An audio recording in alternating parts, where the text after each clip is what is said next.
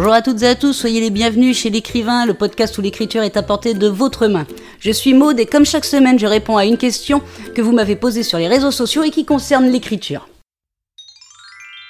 Cette semaine, je réponds à la question d'Asia qui, sur Instagram, me demande Je veux écrire euh, à la première personne, mais avec un personnage masculin. Comment puis-je faire? Asia, j'ai l'impression que tu te mets un petit blocage en posant cette question. Je crois, sans trop m'avancer, que les hommes sont, ont des sentiments comme les femmes, donc tu devrais pouvoir te glisser facilement dans l'esprit d'un homme.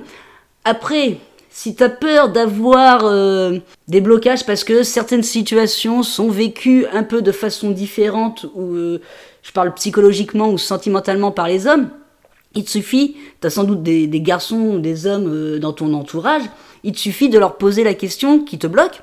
Genre, euh, comment, tu, comment tu réagirais si euh, y avait telle ou telle situation Et tu vois leur réponse.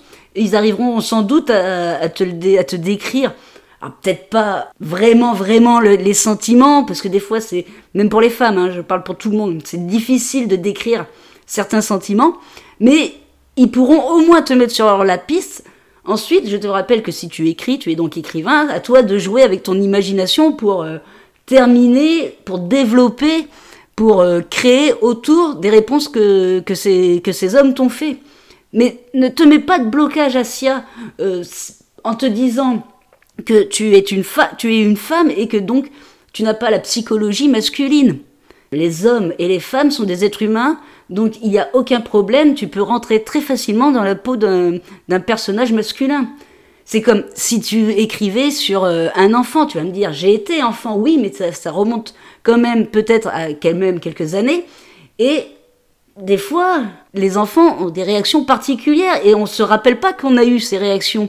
Il suffit d'observer les autres enfants, observe les enfants qui sont autour de toi.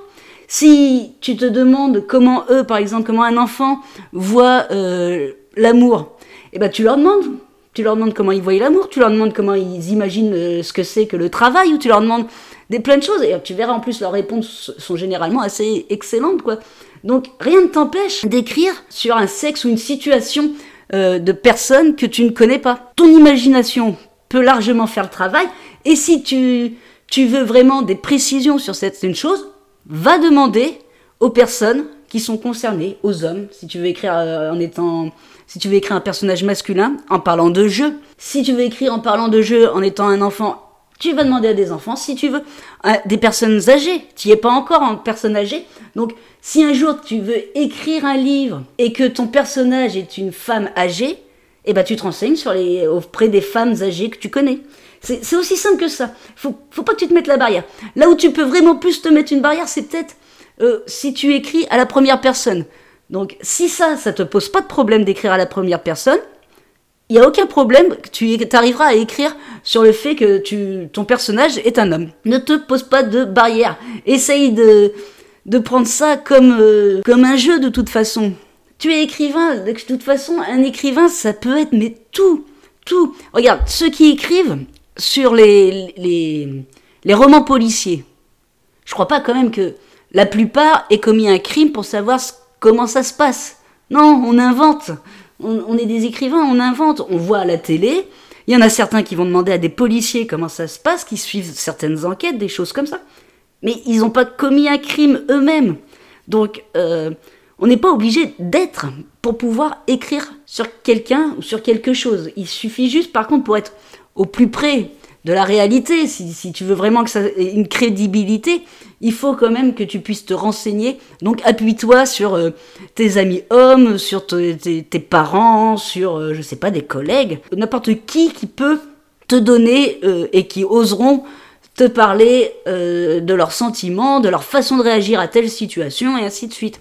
Donc voilà, c'est ce que je pouvais te dire à propos de ta question et sur le fait d'écrire à la première personne et au masculin. Il en va de même, bien entendu, dans le contraire. Hein. si vous êtes un homme, vous pouvez très bien aussi écrire un personnage féminin en mettant jeu, en écrivant à la première personne. Hein. C'est, c'est le principe est le même et les conseils sont les mêmes. Il suffit juste de vous renseigner auprès des bonnes personnes. Voilà pour la réponse de la question de cette semaine. Si vous avez envie d'apprendre l'écriture ou de développer un peu votre style, je vous offre une formation, tout ça gratuitement. Vous trouverez le lien en description de ce podcast. Si vous avez envie de me poser une question sur l'écriture, n'hésitez pas à me contacter sur les réseaux sociaux. Sinon, je vous retrouve la semaine prochaine pour la réponse à une nouvelle question. En attendant, bonne écriture à toutes et à tous et prenez soin de vous.